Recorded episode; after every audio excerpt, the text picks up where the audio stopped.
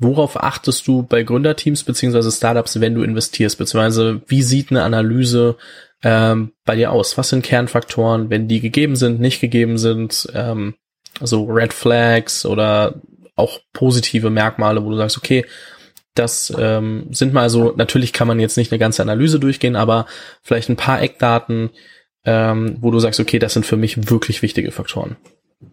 Ja, also ich, wenn ich mich mit Gründern unterhalte, dann fokussiere ich mich immer sehr auf zwei Bereiche. Das erste ist halt, ich, ich möchte das Team verstehen.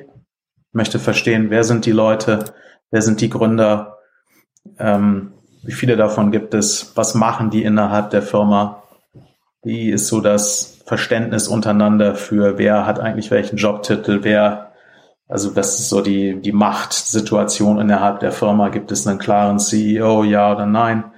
Wenn es die nicht gibt, dann ähm, hast du im Zweifelsfall später ein Riesenproblem. Ähm, sind alle gleichermaßen committed?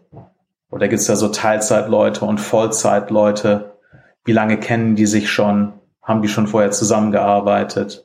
wie stark sind die geografisch verteilt, ja, ähm, wie äh, outsourcen die wichtige Komponenten von dem, was gemacht werden soll, wie stark sind die individuellen Teammitglieder und so weiter und so fort. Also was man halt sehen will, ist halt ein Team von Leuten, die sich schon seit mindestens einem Jahr kennen und da auch irgendwie schon zusammengearbeitet haben, entweder in dem Startup oder in der vorherigen Firma, ähm, die, die sich halt wirklich kennen, die hochkomplementär sind und die die wichtigsten Sachen äh, abdecken, die halt gemacht werden müssen, so. Ja, dass du halt ein Team hast, das stark ist, das, das eng zusammenhält, ja, und das halt auch komplett genug ist, um die Sachen zu machen, die gemacht werden müssen. Das sind die drei Sachen, nach denen man so sucht. Ja, das ist das erste, weil wenn du das nicht hast, dann ist alles andere auch schon fast eh egal. Ja, ähm, das nächste, was du dir halt überlegst, ist, wie gut versteht das Team den Kunden? Also wer genau ist der Kunde? Was für ein Problem hat der Kunde? was ist der Job to be done? Was ist die Value Proposition, die die Gründer für den Kunden haben? Ja, da, das muss echt glasklar sein. Wenn das nicht super klar ausdefiniert werden kann, dann ist das halt ein großes Problem. Ja, denn im zweiten Schritt musst du ja ein Produkt bauen, das den Job macht und die Value Proposition abliefert. Ja, und wenn du das dann halt entweder nicht weißt, für wen es ist oder was es eigentlich genau tun soll, oder was abgeliefert werden soll, dann kannst du auch das Produkt nicht wirklich bauen. Ja, das heißt, das, das ist so ähm, eine Sache, wo ich halt mir angucke, haben die Gründer den Kunden wirklich gut verstanden und wie glasklar können die das ausartikulieren.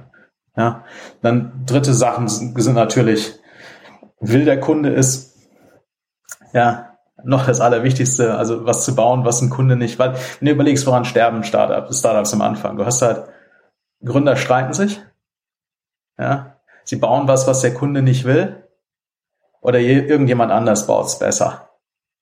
Das sind die drei Sterbensgründe für Startups. Du kannst alle anderen Sachen, die man so liest, irgendwo darunter kategorisieren. Ja. äh, andere Sachen, die man natürlich will als Investor, ist, dass es eine, dass es eine Möglichkeit gibt, eine große Firma zu bauen. Also dass eine wirklich potenziell große ähm, Chance ist, was, was, was Substanzielles aufzustellen. Ja, das heißt, der Markt muss dementsprechend groß sein. Und du willst halt nicht, dass schon 50 Wettbewerber sich da tummeln. Ja. Ähm, du brauchst ein skalierbares Modell, mit dem du die Sache hochfahren kannst. Und wenn du alle diese Sachen hast, du hast ein gutes Team, großen Markt, der Kunde will, es gibt wenig Wettbewerb, es gibt ein skalierbares und verteidigbares Modell, dann wirst du auch finanziert. Ja. So, und wenn die sechs Sachen zutreffen, dann kannst du halt eine, eine hochskalierbare Technologiefirma bauen. Ne? Alles andere danach, danach wähle ich, das sind so die sechs Sachen, die ich mir angucke, nach denen ich Firmen auswähle jetzt. Und vieles davon habe ich halt bei meinem eigenen Startup gelernt oder bei Forward Labs, wo ich das Startup Studio gebaut habe, wo wir ganz viele Sachen gebaut haben. Bei Techstars vier Jahre lang habe ich natürlich unendlich viel gelernt durch die 100 plus Investments, die wir da, die ich dann da gesehen habe. Ja. Ähm, und, ähm, und das also, aus